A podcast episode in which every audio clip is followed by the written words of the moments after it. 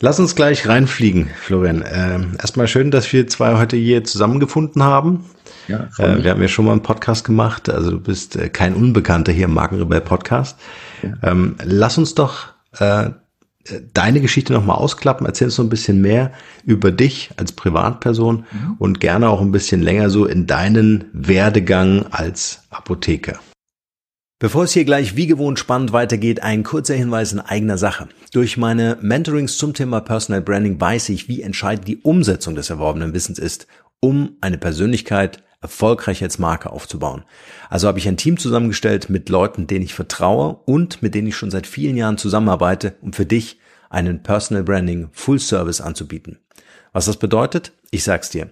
Wir bieten dir ab sofort das exklusive Personal Branding Mentoring mit mir an, erarbeiten für dich einen individuellen Masterplan entsprechend deiner finanziellen Möglichkeiten und erledigen die vollständige Umsetzung aller erforderlichen Maßnahmen.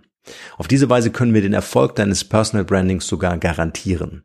Du sparst dir damit eine Menge Zeit, hast Zugriff auf echtes Experten-Know-how und kannst sofort starten. Wenn das für dich als Einzelperson oder Unternehmen spannend ist, Geh auf markenrebell.de slash personal-brand-mentoring. Den Link findest du natürlich in den Shownotes und buche gleich ein kostenfreies Vorabgespräch. Und nun viel Spaß mit der heutigen Podcast-Folge. Der Markenrebell Podcast. Spannende Interviews, wertvolle Strategien und provokante Botschaften für Führungskräfte und Unternehmer.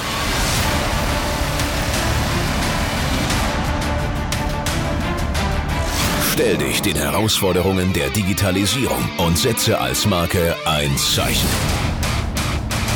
Von und mit Markenrebell Norman Müller. Ja. Und also, Mentor ja mittlerweile. Mittlerweile, ja. Startups. genau, es ist wirklich, also immer, immer wieder Projekte, die man singulär auch als Startup bezeichnen könnte. Also ich habe äh, Pharmazie studiert, habe dann BWL parallel zur Promotion studiert, habe dann ähm, 2011 eine Apotheke übernommen, ähm, die ja, hatte immer Backup, meine Frau, die auch Apothekerin ist und mir hilft. Und somit kann ich mich auch nebenbei noch um andere Dinge kümmern, die mir viel Spaß machen und äh, so kleine ja, Start-up-Projekte eigentlich nebenbei immer betreuen und machen. Ähm, ich selber bin 38, bin verheiratet, habe zwei Kinder und auch die familiäre Situation lässt es dann zu. Und ich habe ähm, ja letztes Jahr dann noch so einen, so einen begleitenden Studiengang gemacht, berufsbegleitend zum E-Commerce Manager, weil es mich schon immer dann fasziniert und interessiert hat ähm, mal auch ein bisschen die theoretische Seite dazu zu sehen. Und ja, in der Zwischenzeit haben wir dann noch zwei weitere Apotheken, einmal gegründet, einmal übernommen. Und ja, diese, die letzte war jetzt dieses Jahr und für mich ist auch so eine Apothekenübernahme immer ein Startup. Also man hat ein neues Team, man hat neue Prozesse, man hat neue Einblicke und äh, ja, dann ist es immer auch für mich interessant, ähm, mit meiner äh, kleinen, aber feinen Beratungsfirma, der Contactivity, ähm, entwickle ich auch Produkte, die digital äh, in Apotheken Einsatz kriegen und die versuche ich dann immer äh, auf dem neuen Standort auszuprobieren und dort den Patienten und aber auch den Mitarbeitern zu vermitteln, dass wir die brauchen.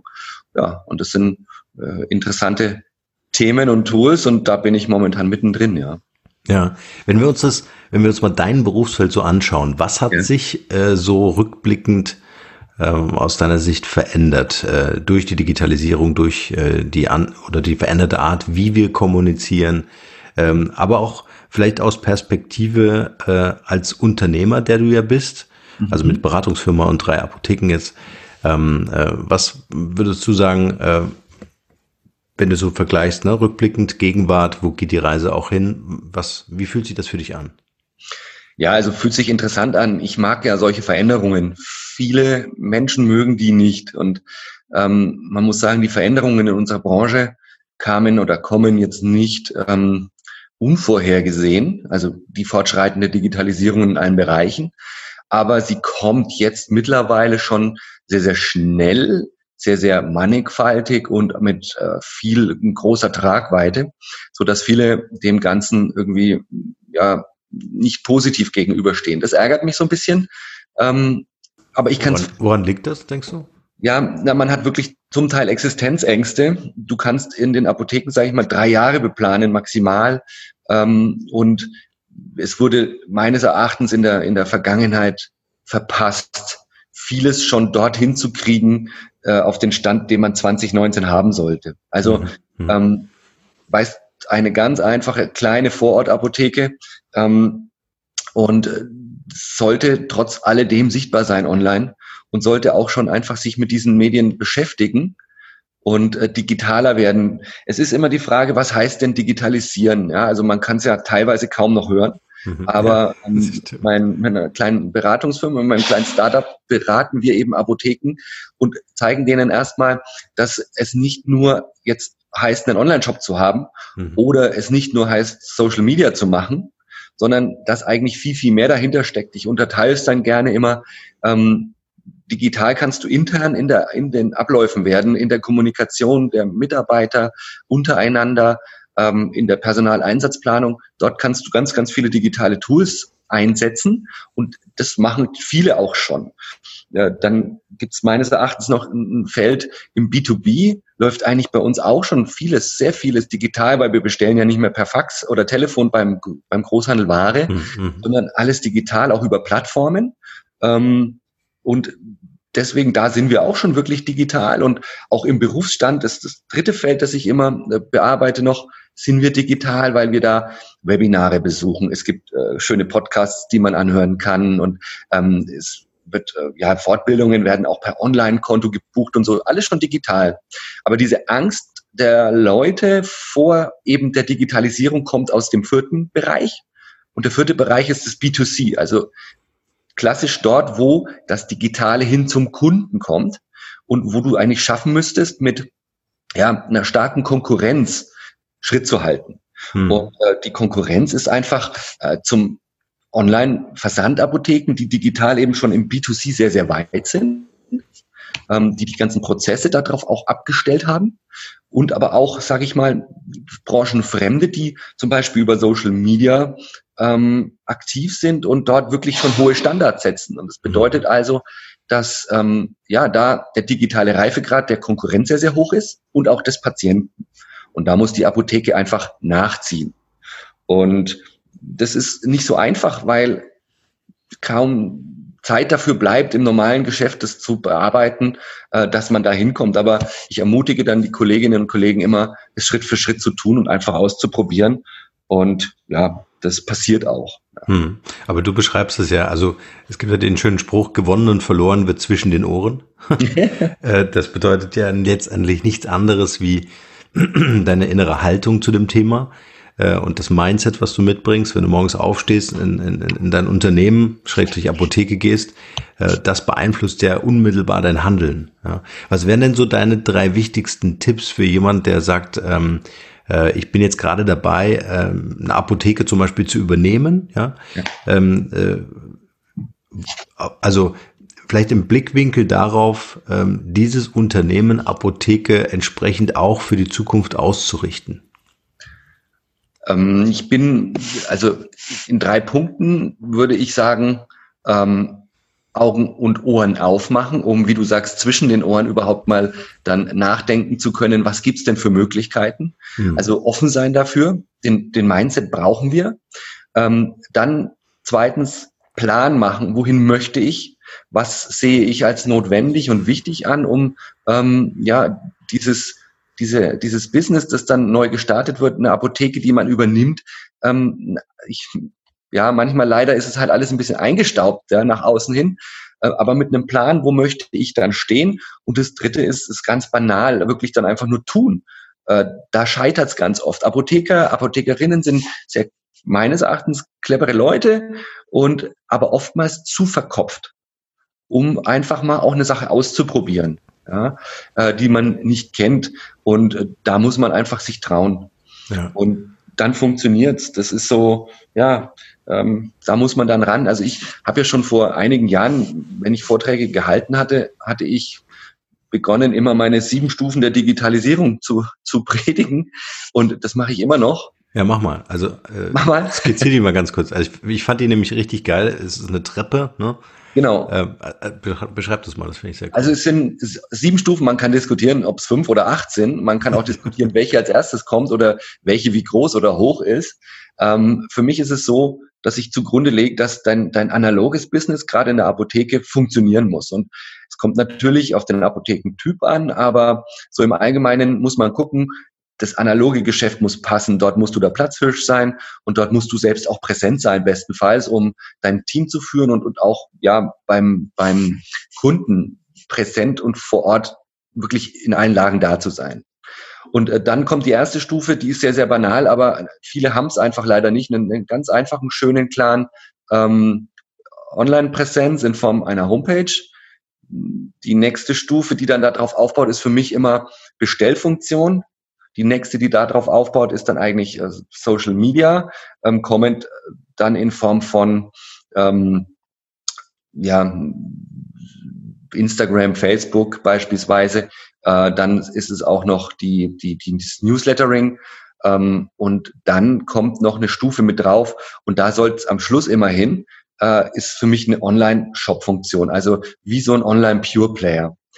Und ähm, das sind verschiedene Stufen, die man versuchen sollte zu kombinieren und die man nach und nach gehen kann und die wir auch brauchen, um ja, sichtbar zu sein und vor allem nicht nur Social Media zu machen. Ich finde es gut und momentan gibt es wirklich sehr, sehr viele Fort Weiterbildungen zum Thema Social Media und einige Kollegen und Kolleginnen machen sich da auch bei YouTube und bei sonstigen Plattformen wirklich, ähm, geben gute Tipps und erzählen, wie das alles funktioniert. Finde ich auch alles wirklich wichtig. Nur am Ende leben wir am Schluss von Kaufabschlüssen. Äh, das heißt, der Patient sollte eigentlich die Möglichkeit haben, auch noch zu kaufen. Deswegen muss für mich da immer am Schluss ein Online-Shop stehen. Und ähm, die Kanäle kann man dann so schön miteinander verbinden. Und da versuchen wir, äh, versuche ich Kollegen und Kolleginnen unter die Arme zu greifen und dorthin zu führen und da keine Angst vorzuhaben. Hm. Ja. Stark. Du bist ja auch, ähm, du bist ja auch auf der Bühne unterwegs, ähm, äh, äh, als Speaker, äh, du bist in der Öffentlichkeit. Wie wichtig ist dir selber das Thema Personal Branding? Wie wichtig ist es, dass du als Persönlichkeit, also jetzt nicht aus dem Ego heraus, sondern ähm, äh, dass du äh, für de mit deinen Themen auch als Botschafter äh, in die Öffentlichkeit gehst, um für, auch für deine Branche zu werben? Ist mir wichtig aus dem Grund, ähm, weil nach äh, Vorträgen oder nach, nach Workshops oder ähm, ja, irgendwelchen Meinungen, die man dann schriftlich vielleicht oder in Interviews postuliert, immer Feedback kommt. Und dieses Feedback, egal in welcher Form, äh, ist so wichtig, um zu sehen, wie ticken denn meine Kolleginnen und Kollegen ähm, und wohin können wir uns entwickeln. Fernab jetzt mal von klassischer Apotheke, ähm, aber hin zu Geschäftsmodellen, äh, die wir nebenbei, um sich persönlich zu branden, noch aufbauen müssen. Mhm. Und dieses Feedback führt dazu, dass ich dann auch wirklich immer Lust kriege zu sagen, Mensch, die sind ja eigentlich voll mit dabei, die sehen, das ist notwendig und wichtig und da kann man dann angreifen, ansetzen und ja, deswegen habe ich auch keine Angst vor der Zukunft, wie es leider viele in unserer Branche mittlerweile haben. Mhm. Und deswegen so ein Personal Branding ist, finde ich, für Apotheke trotzdem immer ein bisschen schwierig, weil wir haben ja eine Marke, das Apotheken A. Ja. Und das hat meines Erachtens so ein Halo-Effekt, strahlt wirklich auch schon viel voraus. Und deswegen wäre es oder ist es wichtig, dass jede einzelne Apotheke dieses leichte, ja, angestaubte Image ein bisschen ablegt. Mhm. Ähm, aber analog trotzdem top bleibt, ja, also mit allen Marketing und ähm, Aktionen, die analog notwendig sind, um diesen Platzhirsch zu, äh, zu werden oder zu bleiben. Ähm, das ist die, die Grundstufe. Darauf bauen dann diese Stufen dementsprechend auf und dann einfach modern nach oben zu gehen und das, das die Marke Apotheke ähm, ja ein bisschen moderner zu machen durch mhm. Leistung, durch digitale Leistung letztlich. Mhm. Jetzt ähm, äh, gibt es ja verschiedene Möglichkeiten, die du ja teilweise schon angesprochen hast, äh, wie ich aus meiner, ich sag mal, normalen Apotheker, ich kann mir gut vorstellen, ähm, alteingesessener Apotheker, Apothekerin, äh, das, das Umfeld ist nach wie vor das gleiche, ja, wo soll die Inspiration gerade herkommen, äh, sich mit digitalen Themen zu beschäftigen oder auch mit dem Thema Personal Branding. Ähm, man beobachtet es vielleicht in den sozialen Netzwerken. Ähm, lass uns mal darüber sprechen, wie kann man diesen, dieses klassische Geschäftsmodell noch ergänzen? Du hast gerade über Online-Shop äh, gesprochen. Mhm. Ähm, wenn du mal auf dein Unternehmen schaust, wie relevant ist der Umsatz oder kann man das prozentual sagen, wie viel Umsatz der allein der Online-Shop macht im Verhältnis? Ist die Frage, wie, wie, wie du ihn ausrichtest. Ähm, ich bin in, in einer vorherigen Stufe, wenn ich den Kolleginnen und Kollegen das äh, versuche zu erklären, immer, dass die haben Angst, die Leute ins Netz zu verlieren. Und man denkt immer, Online-Shop ist live und plötzlich machst du da richtig viel Umsatz. Ja? Ähm, das ist erstmal nicht so, außer du gehst mit den Preisen runter. Also dann hast du ganz schnell äh, im Versand 50, 80, 100 Pakete am Tag, ja, wenn du wirklich günstig bist und über den Preis dich positionierst. Haben viele probiert, würde ich nicht machen. Ähm, für mich wäre es erstmal ein Online-Shop dafür da, dass die Kunden die Ware, die wir ja bestellen können, ähm, auch zu Hause sehen. Also dass wir die gleiche Möglichkeit haben, wie ganz normal alle Versandapotheken an diese Ware ranzukommen und bestenfalls zu bestellen und ein Click and Collect erstmal in der Apotheke zu installieren und das zu bewerben. Und ähm, ja, ich habe, also wir haben so eine so eine so eine Eigenmarke gemacht, ja, eine eigene App ähm, haben wir gebastelt, wo man Rezepte per Foto vorbestellen kann. Dann haben wir einen eigenen Shop gebastelt, wo wir es Click and Collect bewerben. Ähm, das Ganze vernetzt auch mit den Homepages, also du kommst da überall hin. Ein Bonussystem haben wir noch mit reingebaut und ähm, haben dann nebenbei noch eine Kosmetikserie und Nahrungsergänzungsmittel, alles im gleichen äh, CI mit reingebracht. Und das machen wir jetzt seit, ich würde sagen, ähm, ja, einem Dreivierteljahr. Und es fängt jetzt an, dass äh, Rezepte, sagen wir mal, drei bis fünf pro Tag fotografiert werden und Bestellungen pro Standort äh, für Click and Collect auch so drei bis fünf pro Tag ankommen.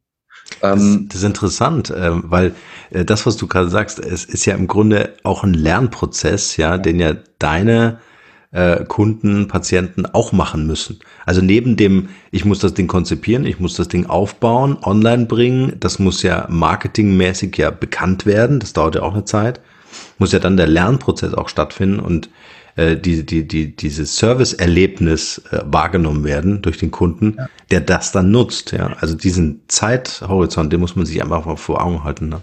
Ja, und äh, ganz wichtig auch noch das, äh, ich nenne es immer internes Learning. Ja, das heißt, ja, auch, dass, ja. dass das Personal keine Angst hat zu sagen, du, guck mal, ähm, wenn du am Sonntag auf dem Sofa liegst ähm, oder auch jetzt äh, heute Abend, hier hast du übrigens eine Werbung, geh auf unseren Shop und bestellst dir da online, sparst dir vielleicht auch noch was bei. Mhm, mhm. ähm, die Leute haben dann Angst und sagen, ich schicke die Leute weg von mir. Das tue mhm. ich aber nicht, weil für mich Digitalisierung ähm, ist nicht ist eigentlich verschiedene Kanäle zu bedienen und ähm, den Kunden auf verschiedene Weisen anzusprechen. Und der bestellt dann wirklich nicht beispielsweise jetzt äh, bei einem anderen großen Versandhändler, sondern online bei mir, weil er sich am nächsten Tag holen kann oder weil wir es auch rausschicken. Und den Kunden hätte man, wenn ich es nicht bediene, dieses, diesen Online-Kanal, sowieso schon verloren, sage ich jetzt mal. Ja so habe ich ihn und muss halt einfach nur gucken. Also wir machen auch im Online-Shop einfach ein bisschen günstigere Preise als vor Ort und ist auch logisch, weil der Kunde zahlt bei uns mit äh, den Zahlungsmitteln, die man kennt, schon vorab. Er sucht sich seine Ware selbst raus. Es kommt in einer gesonderten Wanne schon quasi fertig gepackt. Ich habe viel weniger Aufwand sozusagen damit. Und von daher musste man aber den Leuten sagen, du, keine Angst, wenn der Patient oder Kunde da bestellen möchte, biet's ihm an, der ist nicht weg der kommt übermorgen vielleicht dann, weil er gesagt hat, Mensch, super, ich kaufe mir ein teures Medikament ein bisschen günstiger vor Ort online und bring noch ein Rezept mit. Mhm. Das funktioniert. Und das Schöne ist, wenn du dann dieses, dieses Learning siehst und die sagen, ach stimmt, ja, Mensch, das hat er aber schon lange nicht mehr bei uns gekauft. Meistens halt dann irgendwelche Großpackungen, die im Netz halt einfach viel, viel günstiger zu haben sind. Mhm. Ja, ähm, und die werden plötzlich dann wieder vor Ort gekauft.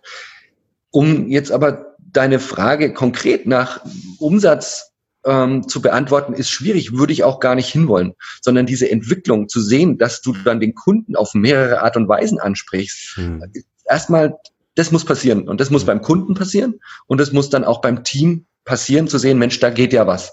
Und wenn diese Kanäle dann offen sind, die zu befeuern und zu bespielen, hm. geht dann, auf welche Weise man das dann macht, kann mitunter schnell gehen, dass dann wirklich auch viele Leute bestellen. Genau, also die Infrastruktur einfach auch vorhalten, die Touchpoints, ne, die Berührungspunkte mit der Marke und den Möglichkeiten des Services anbieten, genau. Ja, und ähm, ja. Also noch ganz kurz dazu, weil für mhm. mich ist es auch wichtig, ähm, allein schon die Prozesse in der Apotheke zu implementieren. Das heißt, dass wirklich jeder damit arbeiten kann ähm, und sagt, okay, es kam eine Online-Bestellung, wie verarbeite ich die? Weil Digitalisierung hat jetzt nicht nur meine hier postulierten sieben Stufen, sondern was ja jetzt für unseren Berufsstand noch viel, viel wichtiger wird, und äh, da prescht ja unser Gesundheitsminister Spahn momentan wirklich stark vor, sind dann diese elektronischen Rezepte, elektronische Patientenakte, elektronische Medikationspläne. Äh, und auch hier, wenn ein E-Rezept dann kommt, es muss verarbeitet werden. Und wenn ich den Prozess jetzt schon habe und stehen habe, ähm, ja, dann weiß ich, wie mit diesen Bestellungen umzugehen ist und habe die Infrastruktur stehen und kann da dann Schritt halten. Und da ist momentan eben noch die Angst groß bei den Kollegen, weil sie denken, ja, oh, jetzt kommt nur noch E-Rezepte. Wie kann ich damit umgehen? Bei uns in den Apotheken auch die älteren Damen und Herren, die bei uns mitarbeiten, zum Beispiel in der neuen Apotheke ist eine äh, pharmazeutisch-kaufmännische Assistentin, die ist weit über 60 und die sitzt da, schaut sich die Shopbestellungen durch, verarbeitet die, bearbeitet die, antwortet per Mail. Ähm, mit unserer App kommuniziert sie dann mit dem Patienten. Also es ist richtig toll zu sehen, dass es keine Sache des Alters ist, sondern eine Sache des sich Trauens. Ne? Also da bin ich echt immer dann froh, wenn dann das Ganze kommt und mehr E-Rezepte dann irgendwann zu uns kommen, wir können sie verarbeiten. Hm. Jetzt äh, eine, eine ganz spannende Geschichte äh, finde ich den den Preiswettkampf im Internet mhm. äh, kann man ja eigentlich als Apotheke langfristig gesehen nur verlieren. Also das ist ja dann äh, letztendlich ein, ein, Abwägen, ja, wer auch immer jetzt das äh, äh, die Bestellung oder die Ware dann zu einem günstigeren Preis anbietet, das ist ja dann ein Battle, äh, mhm. wo dann im Grunde eigentlich alle verlieren, weil der Preis ins äh, Bodenlose sinken wird irgendwann, ja. Ähm, und der Kunde kauft ja letztendlich im Netz, weil er Vertrauen hat, weil er Vertrauen entweder zu einer Person hat oder zu einer Plattform hat, die das zuverlässig zustellt, ja, also dieses Serviceerlebnis ähm, am Ende anbietet. Ähm, meine Frage, wenn ich jetzt an, an jemanden denke, so wie du jetzt auch deine dritte Apotheke, äh, also du, du bist ja schon ein alter Hase im Geschäft, ähm, aber eine Apotheke übernimmt, eine Apotheke aufmachen möchte, ähm, wäre es aus deiner Sicht ähm, nicht auch sinnvoll, dass man sagt, man vertikalisiert innerhalb seines Geschäftsmodells ähm, und spezialisiert sich zum Beispiel, positioniert sich auch über digitale Medien hinweg als ähm, äh, Apotheker, Apothekerin mit Team als Profis zu einem bestimmten Thema, um einfach auch die äh, eigenen Produkte aufzuladen mit wertvollem Content zum Beispiel. Also Beispiel ganz konkret, ich mache einen Blog, ich mache einen Podcast, ich mache einen Videochannel äh, zu einem Phytologie oder irgendeinem äh, oder Phytopharmaka ähm, zu einem bestimmten Thema, also ich vertikalisiere, ist das äh, äh, unter Umständen auch eine Strategie, die mich abhebt, auch über meine regionalen Grenzen hinaus? Auf jeden Fall. Ähm, ganz wichtiger Punkt, weil ähm, muss auch nicht jeder im Team oder die gesamte Apotheke einen Schwerpunkt haben. Ähm, das Schönste wäre, du schickst ja deine Mitarbeiterinnen und Mitarbeiter auch auf Fortbildungen. Wir machen HV-Coachings, also Handverkaufscoachings.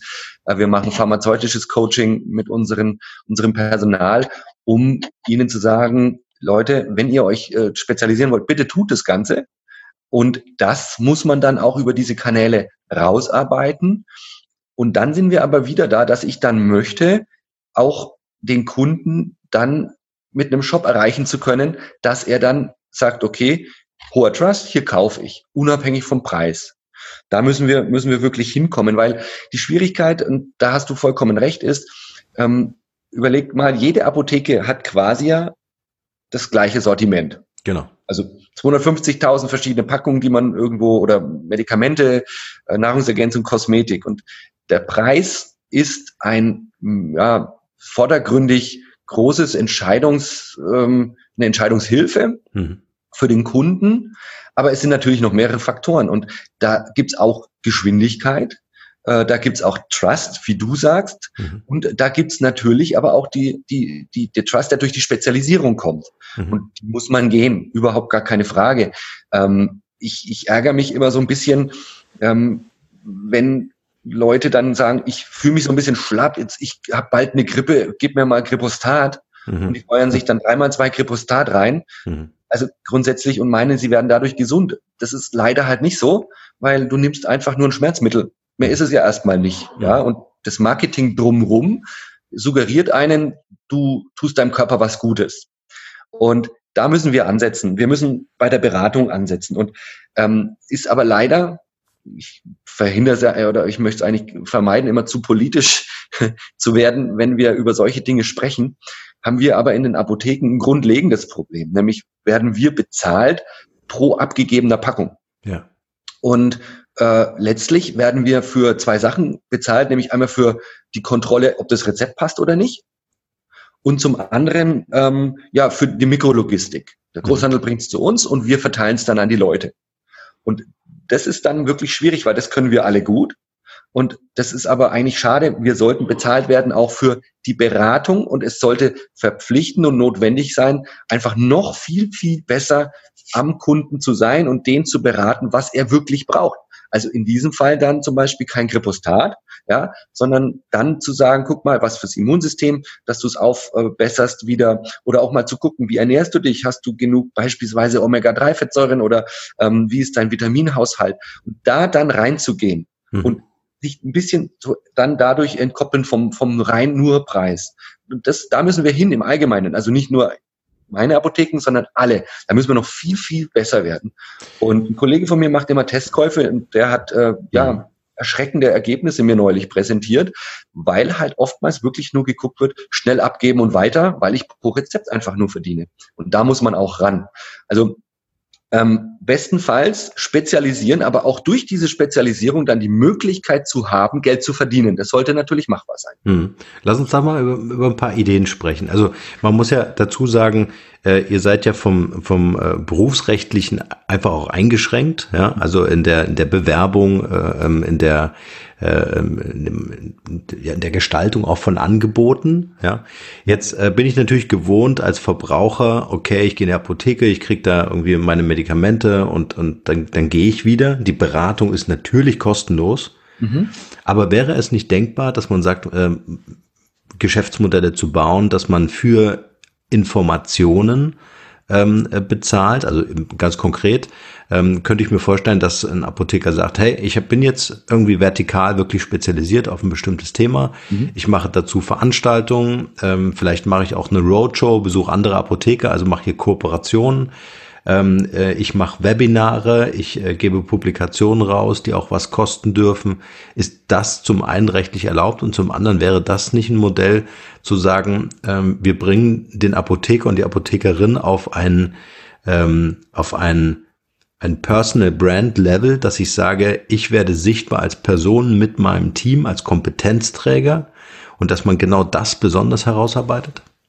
Wäre erlaubt, ist erlaubt. Ähm, ich, wir, man müsste, und das versuche ich auch mit, mit meiner Firma, den Apotheker ermöglichen, sich zu positionieren. Die Inhalte, um sich zu positionieren, muss der und die Apothekerinnen und Apotheker ja sowieso durch Fortbildung, durch Fortbildungskonto, du musst eine gewisse Anzahl pro Jahr erfüllen. Ja? Ähm, das heißt, das Fachwissen dazu haben die meisten. Und wir müssten es eigentlich dann als, als, als Geschäftsmodell wäre es, ihnen ermöglichen, sich dann als Personal Brand darstellen zu können. Und dann kann man sagen, okay, ich habe da in die Richtung viel Feedback, beispielsweise jetzt ähm, Ernährung. Äh, und dann müsste der natürlich gucken, dass er dort noch mehr sich vertikalisiert. Mhm. Aber am Ende sind wir Kaufleute. Am Ende sollte man auch tatsächlich die Möglichkeit haben, auch noch beispielsweise selbst ein Produkt zu verkaufen. Mhm. Weil Apotheker haben auch immer Angst vor Beratungsklau.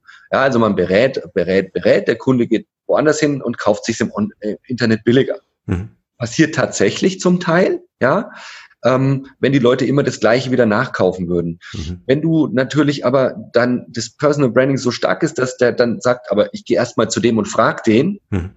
ähm, und du schaffst es tatsächlich, dass der dann sagt, nö, bevor ich mir irgendwo was spare, äh, ist mir wichtiger, dass es das richtige Mittel für mich ist. Mhm. Dahin müsste man kommen.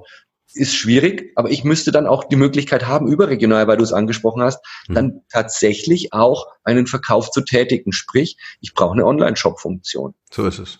Ja. Und das sind dann mehrere Sachen zusammen. Also ich ja. bin da voll bei dir. Spezialisieren, auf sich aufmerksam machen, via Social Media ähm, oder ansonsten auch Online-Marketing im Allgemeinen, also im klassischen Sinne, SEO mhm. zu betreiben. Und dann mit gutem Content ist gleich das Wissen und die Person zu arbeiten und dann aber einfach Verkäufe zu tätigen. Also da ja. ne, nur Wissen zu vermitteln, ja, das wäre leider momentan brotlose Kunst. Ja, ja ich glaube, da, und das, das ist ja interessant. Ich meine, jetzt kennen wir uns ja auch schon ein paar Jahre, ja. ja äh, äh, und diesem Podcast hier, dem folgen auch einige Apotheker und Apothekerinnen, was mich sehr freut. Und ähm, äh, es ist ja immer wieder dieses, äh, schön, ich liebe dieses Bild ähm, äh, ähm, der Raupe und dem Schmetterling. Der Schmetterling steht für die Transformation aus diesem geschaffenen Umfeld, was über Jahrzehnte hinweg, Jahrhunderte hinweg die Apotheke geprägt hat und aus, ausmacht heute. Ja. Und das Bild, was eben viele noch im Kopf haben, also auch äh, Verbraucher im Kopf haben. Und äh, was ich äh, sehr gern sehe, ist online, wenn Apotheker und Apothekerinnen anfangen, äh, so aus diesem ähm, Raupendasein und ich pimpe meine Raupe und optimiere das Ding und und und äh, und rede mir das Ding einfach schön und sage, hey, das ist toll und ich habe jetzt ähm, ich habe jetzt E-Mail und ich kann das jetzt alles digital machen und so weiter. Ähm, aber diese Transformation, das was dann letztendlich auch die Skalierungsmöglichkeiten äh, gibt, das schaffen nur wenige. Ähm, und äh, wir kommen auch gleich noch auf dein Engagement für für für Startups. Ähm, aber worauf ich hinaus möchte ist, ich glaube, dass diese, äh, dass die die herkömmliche Apotheke genau das braucht, was du gerade gesagt hast, nämlich das ganze, äh, den, den ganzen die ganze Digitalisierung. Das heißt, ein Online-Shop muss eine Selbstverständlichkeit sein und die ganzen digitalen Prozesse intern, auch wie extern in der B2C-Kommunikation natürlich. Ähm, und ich glaube, wenn man das noch ergänzen könnte, und da können wir uns ja von anderen Branchen und anderen Startups äh, was abschauen, die zum Beispiel sagen, ich belege eine Nische ja, und werde in dieser Nische richtig gut. Also ich nehme ein Thema, ähm, äh, ich habe Botschafter, also Menschen für dieses Thema, die echtes Know-how haben zu diesem Thema und ähm, äh, vermarkte das und äh, schaffe dann auch ein Geschäftsmodell zu entwickeln, weil ich kann mir schon gut vorstellen, weil das sind ja Modelle, die funktionieren, das sieht man ja online. Und ich sehe es ja zum Beispiel auch in unserem Business, dass äh, Informationsprodukte auch von Menschen gekauft werden, wenn sie denn wertvoll sind, wenn sie denn helfen. Ja? Also nicht nur den Community-Aufbau, weil das kann ich gut verstehen, dass ein Apotheker sagt, okay, jetzt betreibe ich vielleicht einen Blog oder einen Podcast oder einen Videochannel, aber was bringt mir das in der Monetarisierung? Mhm. Ja, das muss ich dann halt äh, einfach so skalieren, dass ich sage, okay, ich mache Online-Veranstaltungen weiß nicht, ob du einen Apotheker kennst, der einen Online-Kongress macht zu einem bestimmten Thema. Ja? Online-Kongress ist ja ein echtes ähm, äh, digitales Produkt. Ja, da verkaufst du kein einziges Medikament, sondern da verkaufst du Informationen, da verkaufst du ähm, äh, das Erlebnis, äh, sich in einer Community einem bestimmten Thema zu nähern. Ja? Äh, ja. Aber dann dafür bekannt zu sein und dann hintenrum ähm, auch noch anzubieten und sagen, du kannst auch bei mir online bestellen, du kannst bei mir regional vor, vorbeikommen in den Laden. Ja? Das wäre für mich, ähm, also für mich wäre der transformative Gedanke, brauche ich, langfristig gesehen, sehr langfristig gesehen, brauche ich den Standort, den regionalen Standort meiner Apotheke in 20 Jahren noch? Oder könnte mein Business überleben, äh, ausschließlich aus den Online-Umsätzen, die ich mache? Und äh, da ist für mich ein Shop keine Differenzierung, weil das macht vielleicht ein Versandhändler in einer anderen Größenordnung, weil er einfach viel mehr Geld hat, viel besser als ich. Ja. Aber ich finde es äh, äh, eine Geschichte, die ich einfach haben muss. Das ist wie, äh, äh, dass ich ein E-Mail-Programm habe, um mit Menschen zu kommunizieren, ja, dass ich diesen Shop einfach brauche. Ja. Aber ähm, dass, dass mein Schmetterling, äh, Schmetterling zum Fliegen kommt, wenn ich sage, okay, ich bräuchte jetzt nicht unbedingt dieses Gebäude Apotheke, ja, also im realen Leben, sondern es würde auch digital funktionieren. Ja, tut's und ich glaube auch, wir werden ein bisschen dann auch in der Zukunft gezwungen sein, äh, aus der Raupe einen Schmetterling zu machen. Und zwar äh, ist es jetzt so, die Institution, auch Arztpraxis, wird ja dann durch die Telemedizin wahrscheinlich ja. auch verändert. Ja. Und jetzt ähm, hat der, der Herr Spanier ähm, Gesetz auf den Weg gebracht, es stockt noch, aber da ist eine Sache mit drinnen, die momentan eigentlich noch nie so richtig Beachtung findet, finde ich, äh, aber mehr Beachtung kriegen sollte, nämlich die Möglichkeit, Beratung und äh, Beratungsdienstleistungen am Kunden mit der Krankenkasse abzu, abzurechnen. Und ab dem Zeitpunkt wäre es ja sowieso dieses Modell zu sagen, ich berate den Kunden und für diese Beratung, da muss ich nicht in der Apotheke sein und der Kunde nicht bei mir, sondern wir können uns unterhalten, wie wir zwei jetzt. Ja? Ähm, für diese Beratung sagt er am Ende der Kunde, Mensch, hast du gut gemacht zum Thema Blutfettwerte, Nahrungsergänzung oder sonst noch was. Mhm. Und ähm, ja, das gebe ich frei. Das darf der Apotheker dann mit der Krankenkasse abrechnen. Mhm. Und dann parallel noch zu sagen, ja, können dann auch noch die äh, empfohlenen Mittel beim Apotheker kaufen in einem Online-Shop, der gar nicht auf den Preis geht, sondern meinetwegen spezialisierte Produkte für diese Beratungsthemen drinnen hat. Also ja, ich bin der Meinung, dahin kann man ähm, seine oder sollte man auch äh, sein Business mitentwickeln. Und alle, alle einzelnen Stufen, auch der Online-Shop alleine, das versuche ich immer noch zu er erklären und ganz wichtig rauszustreichen, wird alleine nichts bringen. Ja. Social Media alleine wird auch nichts bringen.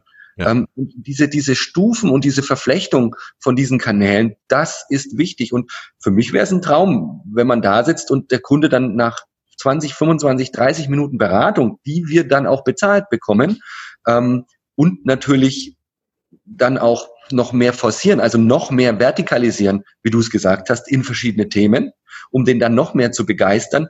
Ähm, wenn der dann sagt, oh super, nächsten Monat kann ich wieder mich da beraten lassen, weil dann könnte man auch viel mehr in der Prävention machen, bin ich der Meinung, und bräuchte vielleicht nicht zu viele Arzneimittel. Ähm, da würden jetzt viele die Hände über den Kopf zusammenschlagen, weil momentan verdienen wir einfach an der Menge an abgegebenen Arzneimitteln. Hm. Und ich bin der Meinung, die Institution reine Apotheke sollte eigentlich sukzessive ähm, durch dieses Personal Branding ähm, ein bisschen abgelöst werden. Die Institution sollte dann heißen Apotheker, Apothekerin. Mhm. Ja, und nicht Apotheke an sich, also nicht das Gebäude, sondern die Köpfe, die dahinter sind. Ganz genau, ja. Und Wie von daher ja, wäre ein schöner Schmetterling möglich, bin ich wirklich der Meinung. Ja. Und ähm, ja, der Anstoß wird von außen momentan ein bisschen gegeben, aber es sind einfach Prozesse. Viele würden jetzt sagen, ja, es hört sich ja schön an, was ihr denkt, aber das wäre ein super Start-up-Thema.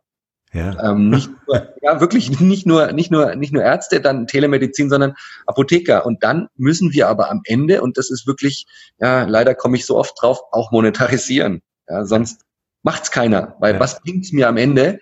Und deswegen, ich, ich fände super, ja. Ja, vielleicht hört's ja sogar jemand, der ähm, äh, das Thema Apotheke völlig neu erfindet.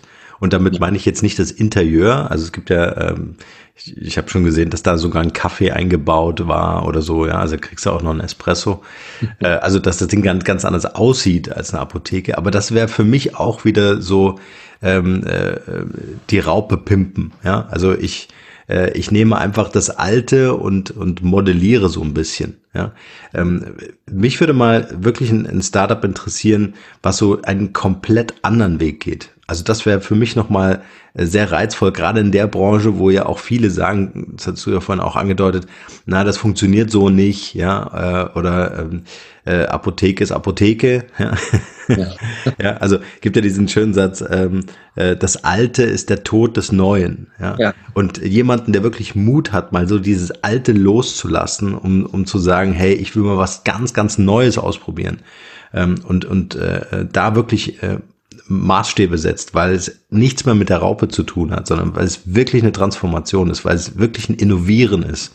Mhm. Ähm, äh, das äh, hier gern der Aufruf äh, kann sich gerne kann sich gerne melden. Du machst ja. ja schon ganz viel anders. Also du hast ja auch gerade von einer Consulting-Firma äh, gesprochen. Erzähl noch mal ein bisschen. Wir hatten im Vorgespräch ähm, hatten wir es gerade äh, so ganz kurz über ähm, dein Engagement gegenüber Startups. Äh, erzähl mal ein bisschen dazu. Das fand ich sehr spannend.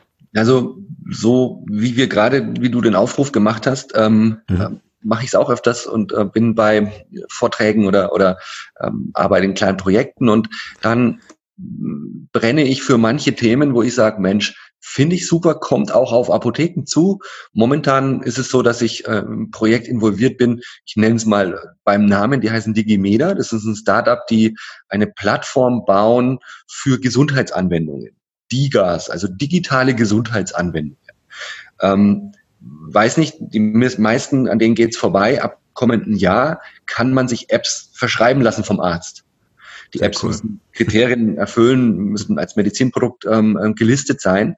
Und ich denke mir oftmals in der Apotheke beispielsweise, kommt jemand und sagt, haben Sie noch ein Blutzuckermesstabellen, also so, also ein kleines Heftchen, wo du dann täglich deinen Zucker einträgst, ja, wenn du misst und Diabetiker bist und ähm, dann einen Graph malst und siehst, wie sind Schwankungen, wie bin ich eingestellt. Und dann habe ich mir dann da schon oft gedacht, Mensch, könnte man auch doch, was gibt's denn da für eine App eigentlich dazu? Müsste doch eigentlich auch möglich sein. Ja? Und ähm, dann habe ich mich auf die Suche gemacht und dann habe ich wirklich mir überlegt, jetzt habe ich hier viele Apps gefunden, aber welche ist denn wirklich gut? Und die von Digimeda ähm, haben Kriterien angelegt an eben die App, einmal von der Usability, Datenschutz, dann wird es fachlich von Ärzten bewertet, ob die auch gut sind.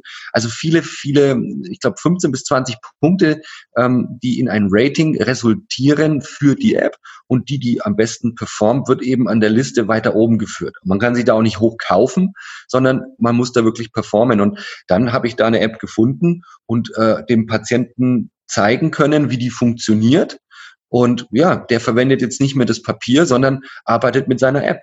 Und da soll es meines Erachtens dann auch hin, weil die Daten könnten ja theoretisch dann in der elektronischen Patientenakte gespeichert werden äh, und im elektronischen Medikationsplan. Und der Kunde kann sagen, hier guck mal, Apotheker, schau mal rein. Ähm, erstens brauche ich wieder mein Mittel und zweitens guck doch mal rein, ob das alles passt. Und dann kann äh, man unterstützend beraten. Und sowas finde ich richtig, richtig spannend. Und da kümmert sich das DigiMeda drum. Da sind wir gerade dabei, äh, Fuß zu fassen im Pharmamarkt, weil ich als Apotheker es möchte, hier keinen schwarzen Fleck auf der Karte zu haben, im Wissen und mhm. zu sagen nur, ja, hier haben Sie dieses Heftchen, tragen Sie weiter schön Ihre Zuckerwerte ein und tschüss. Ja. Mhm. Und da brenne ich gerade für, ist ein, ist ein ganz tolles Projekt und ja, ist auch immer schön bei so Startups zu sehen, wie die sich entwickeln und was für alle für Möglichkeiten und Cases es gäbe für ein gutes Produkt. Ja das begeistert mich so an dir einfach, dass du, äh, egal wann wir Kontakt miteinander haben, du hast immer wieder irgendwas Neues, äh, wo du mithilfst, wo du dich engagierst, wo du aber auch, also allein das Interesse zu haben, ja, man muss ja jetzt nicht gleich äh, eine Consulting-Firma aufmachen, um das ganze Thema mitzuberaten, aber äh, einfach so open-minded zu sein, ähm, offen zu sein für neue Dinge, ähm, ähm, mit seinem Wissen zu helfen, sich zu connecten, also einfach auch Partnerschaften, Kooperationen einzugehen, um einfach äh, mitzugestalten. Ich glaube, dieses aktive Mitgestalten ist ein wichtiges Thema, um einfach auch für sich selbst, also du für dich, du für dein Team auch in der Verantwortung natürlich, eine Perspektive zu schaffen. Ja. ja. ja. Und, und also seit fünf Minuten brenne ich, also bin ich schwanger mit der Idee, die Apotheke als, als Ort äh, sagen wir mal, anders darzustellen, was du gesagt hattest. Ja. Also, das, das lässt mich gerade nicht mehr los, weil die Idee ist wirklich, ähm, ich habe mir jetzt gerade eine Idee gekommen, besprechen wir mal danach zusammen. Ja, ja. Ja, ja. es ist, ähm, es hat, es hat äh, so viel auch, wir hatten gerade vorhin über Mindset, über, über Behaltung und so weiter. Ähm, das Interessante ist ja, dass äh, wir von der, von unserer Persönlichkeit uns voll damit identifizieren, was wir für Dinge ähm, äh, um uns aufgebaut haben. Ja, ob das der Fußballverein ist, ob das die Automarke ist, die wir fahren und so weiter und so fort. Wir glauben, dass all das unsere Persönlichkeit ausmacht, was im gewissen Teil ja stimmt. Ja, aber wenn wir über diesen Schmetterling sprechen, dann ist genau das, was uns wachsen lässt, das, was nichts damit zu tun hat, was wir uns gebaut haben. Also wenn wir uns nur in diesem Rahmen aufhalten, ja, wenn wir sagen, okay, ich fahre immer nur dieses Auto, ich fahre immer nach Malle in Urlaub, ja, dann ja. habe ich halt, dann habe ich halt überhaupt keine Chance, ähm, äh, persönlich zu wachsen, aber auch als Unternehmer, Unternehmerin, als Apotheker, Apothekerin zu wachsen. Und ich glaube, ähm, gerade in dieser Branche, das ist das, was ich so aus den letzten Jahren einfach mitnehme. Ja, äh, auch was wir teilweise an Lösungen angeboten, also es ist auch so eine Selbstkritik eigentlich. Ähm, äh, man wird ziemlich schnell in diesen Strudel reingezogen. Ja, ja und ähm, äh, wird genauso betriebsblind ja, und glaubt, äh, man tut der Branche was Gutes, indem man einfach sagt, okay, wir müssen das jetzt irgendwie erhalten, dieses Alte, ja, wir müssen es jetzt nur noch anders erzählen, wir müssen es verdigitalisieren, ja, anstatt über komplett neue Dinge äh, nachzudenken und zu sagen, wie funktioniert Apotheke ohne Apotheke, ja, genau, äh, das, was wir gerade versucht haben zu skizzieren.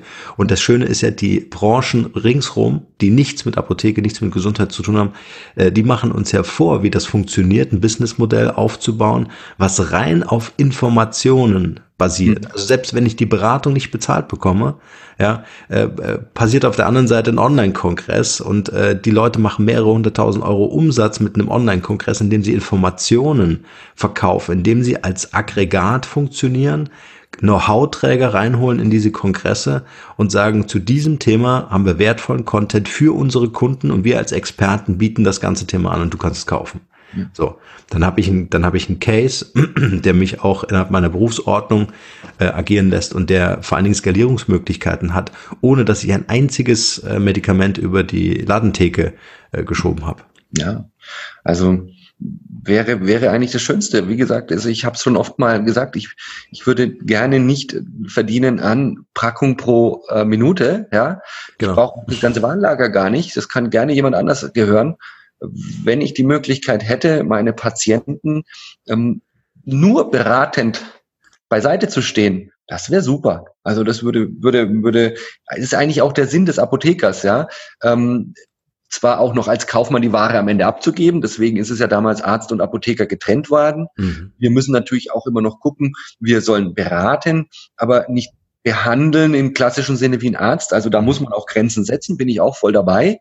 Ähm, aber auch hier könnte man überlegen, ja, ob hier nicht mehr, sage ich mal, Informationskooperationen zwischen Arzt und Apotheke stattfinden können, ähm, über den Kunden, am Kunden rauskommen sozusagen. Mhm. Ähm, bin ich, bin ich sofort, also finde ich gut. Auf der anderen Seite ähm, zwei Sachen. Wir müssen zum einen die Apotheke vor Ort immer noch so unendlich wichtig, einfach weil es eine nieder, also niederschwellig barrierefreie Anlaufstation ist für alle möglichen Zipperlines. Ja, das bedeutet, die vor Ort ist immer noch sowas von wichtig und natürlich punkte die auch total durch Geschwindigkeit. Das heißt, du hast jetzt Kopfschmerzen und hast nichts da. Ähm, jetzt kannst du dich dazu natürlich beraten lassen und dir was bestellen und du hast es morgen dann da. Aber du kannst auch sofort in die Apo gehen und hast es. Also das meine ich immer. Die Basis ist trotzdem noch die analoge Apotheke. Die sollte erhalten bleiben. Und darauf kann man diese Geschäftsmodelle, wie wir gerade ähm, überlegen, super aufbauen. Und dann muss ich noch eine Lanze natürlich brechen. Viele Apothekerinnen, Apotheker, Kollegen mit Apotheken sind halt oder haben nicht die Möglichkeit, wie wir jetzt ähm, Mittwoch äh, früh um neun sich hinzusetzen und Gedanken über, sag ich mal, größere Zusammenhänge zu machen, sondern die sind leider in diesem Hamsterrad gefangen, hm. was auch immer durch mehr Bürokratie und, und, und Dinge, die du befolgen musst, schwieriger werden. Ja. Und da aus der Box zu denken. Und deswegen denke ich, ähm, wäre es auch notwendig, dass eben dieses Verändern auch von außen und vom Berufsstand an alle Apotheker, Apothekerinnen herangetragen wird. Mhm in Form beispielsweise, ja, du kannst ja digitale Kongresse, ist eine super, super Sache. Also nur die zweite Idee nochmal, die mir gut gefällt.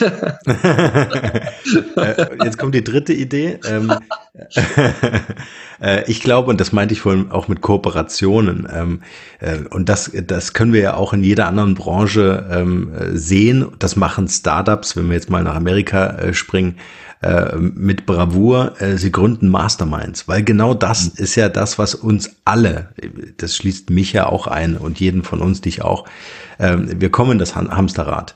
Ähm, aber eine Mastermind, also der Zusammenschluss von Leuten, die äh, ähnliches Mindset, eine ähnliche Haltung haben, ähm, die tatsächlich die Branche innovieren wollen, ja, da, da braucht es ja nicht viele, da braucht es ja vielleicht nur drei, vielleicht fünf maximal. Zu groß ist ja dann auch nicht gut.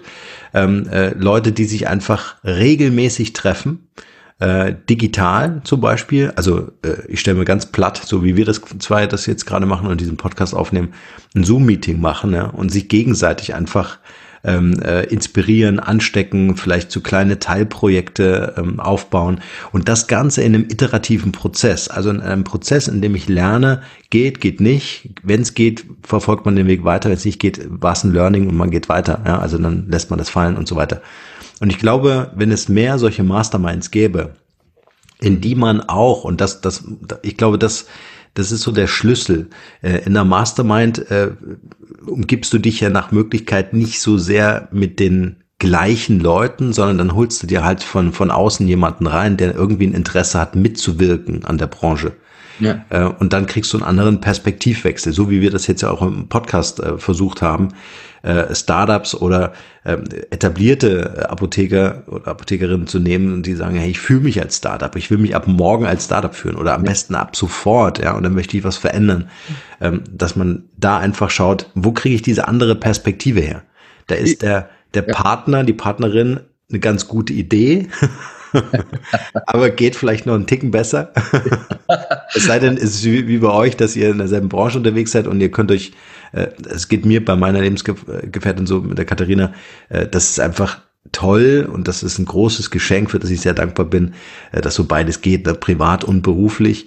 Äh, wir können einen Spaziergang machen und kommen mit, ne, mit einer Handvoll Ideen wieder und dann wird eine davon irgendwann umgesetzt. Ja, also das ist dann einfach ja. Mastermind ist echt eine, eine gute Idee das, ja, bin ich ganz bei dir. Ich bin, bin mal, mal gespannt. Ähm, also Apotheke als Startup zu betrachten, ist, trifft's auf den, Nag äh, den, den, den Nagel auf den Kopf oder andersrum. Ähm, weil, wie gesagt, diese Basis, analoge Apotheke, diesen Wurm, ja. diese Made oder richtig schön fit werden zu lassen, ist ja schön, soll man auch weitermachen, kann man auch dran feilen. Nur dann, wie du sagst, kann man ab morgen sagen, pass mal auf, jetzt möchte ich digital auch eine Rolle spielen. Und das kann man als Startup sehen. Und das meine ich immer. Du brauchst einen Plan. Wie plane ich mein Startup? Was beinhaltet das Ganze? Ja. Ähm, was ist mein zeitliches Budget? Was ist mein monetäres Budget dafür? Mhm. Wo will ich am Ende stehen? Was für Schritte sind dahinter? Und ich bewege die Leute auch immer gerne dazu, es wirklich schriftlich niederzulegen und sich wirklich einen Plan zu machen.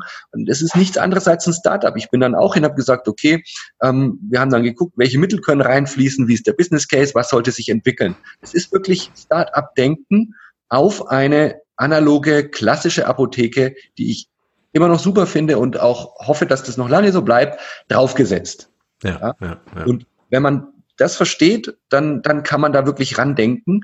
Und ich habe jetzt gesehen, das Bundesministerium für Gesundheit übrigens hat ja das HIH, Health Innovation Hub, ja. ähm, wo eben ja so Masterminds zusammenkommen und miteinander denken.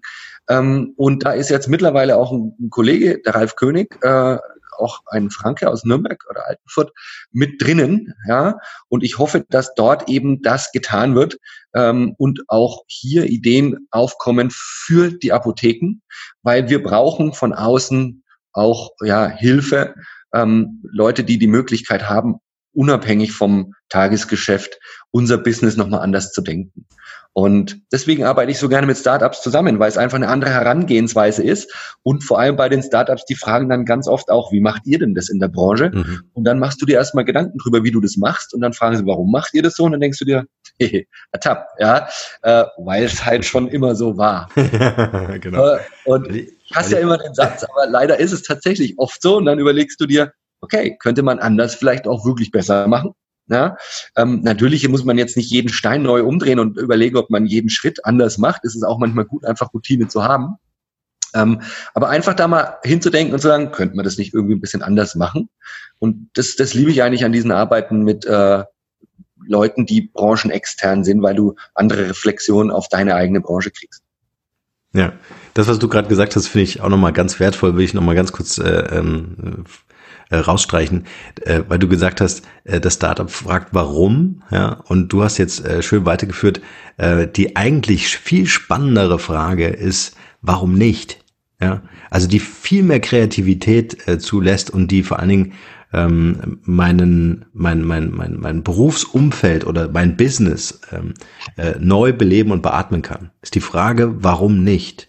Ja. Die macht nochmal ganz anders auf. Das ist ungefähr wie, ich kann sagen, ein Elefant hat vier Beine. Ja, ich kann sagen, ähm, äh, ein, ein Elefant hat in der Regel vier Beine. Dann denkst du zumindest drüber nach und sagst, okay, gibt's da Ausnahmen oder so? Ja, ähm, äh, oder du kannst sagen, wie viele Beine hat ein Elefant. Das gibt dir eine ganz andere Kreativität, darüber nachzudenken. Und es ist nicht als gegeben, es war schon immer so, so üblich, äh, hinzunehmen, sondern wirklich aufzumachen und zu sagen, hey, lass uns fliegen.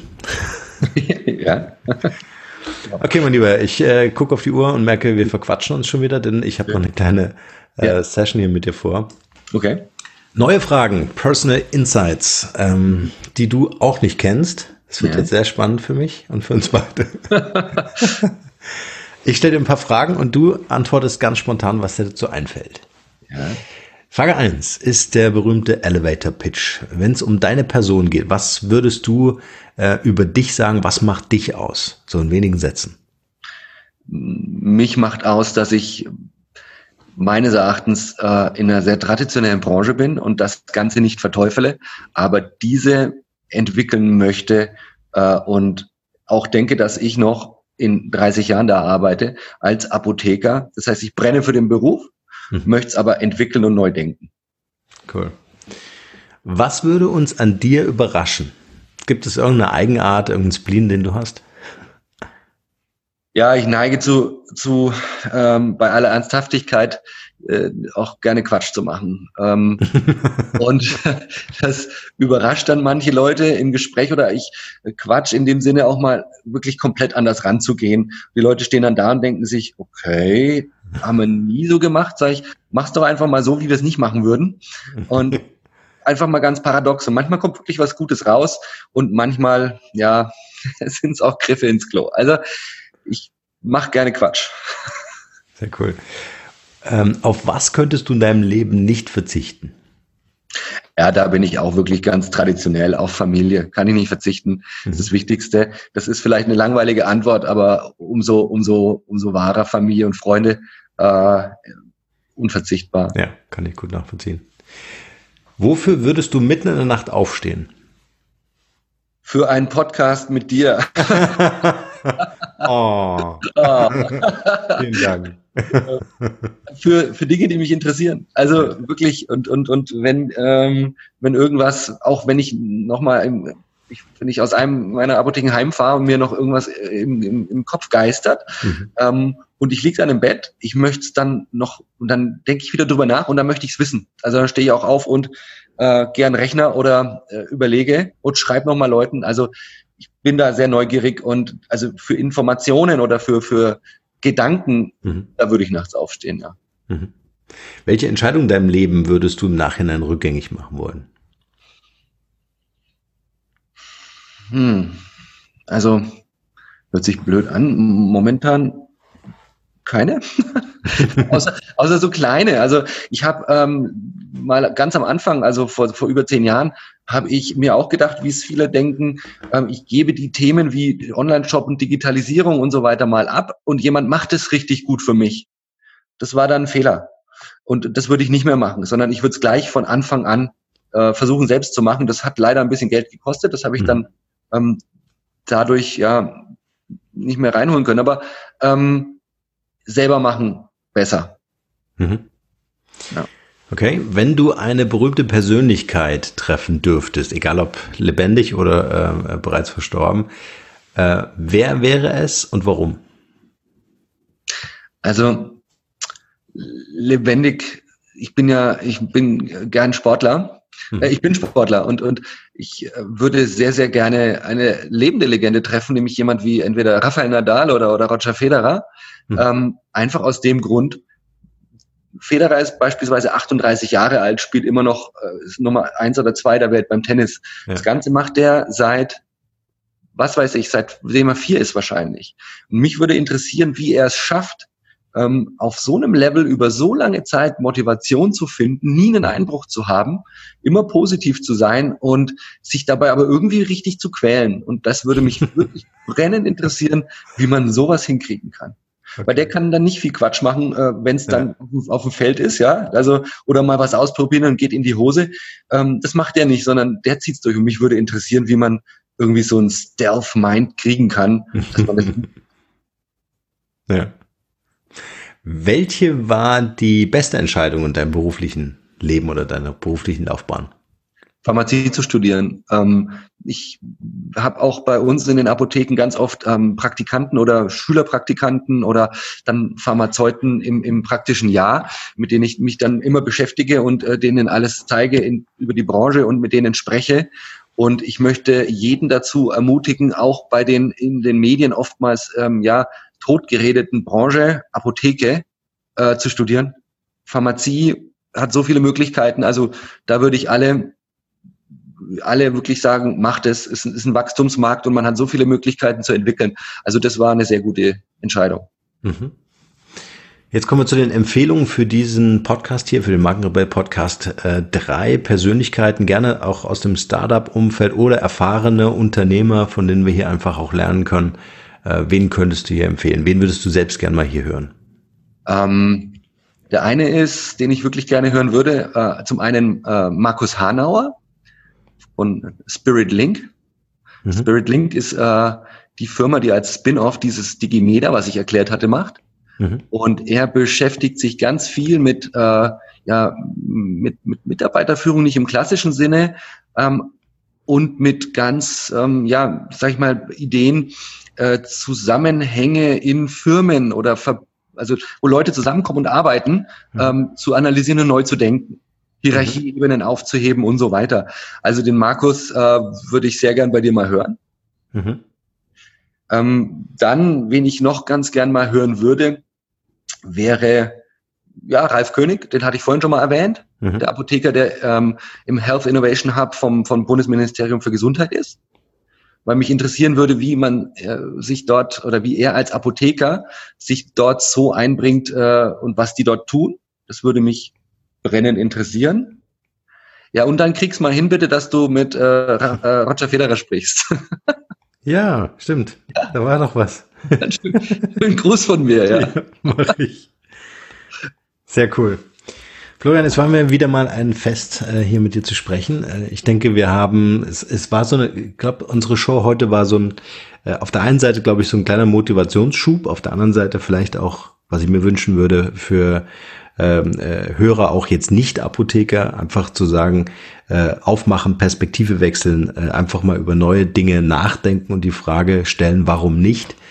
Ähm, ich fand's äh, wieder sehr informativ und äh, unterhaltsam mit dir und würde dir gern äh, das Schlusswort überlassen mit der letzten Frage, äh, nämlich wenn du eine Sache auf der Welt verändern dürftest, was wäre das? Wenn ich eine Sache auf der Welt verändern dürfte, oh, also ich würde gerne, ähm, ist vielleicht auch ein bisschen abgedroschen, aber ich würde gerne ähm, verändern wollen, dass äh, die Leute mehr miteinander äh, anstatt gegeneinander arbeiten oder denken oder agieren.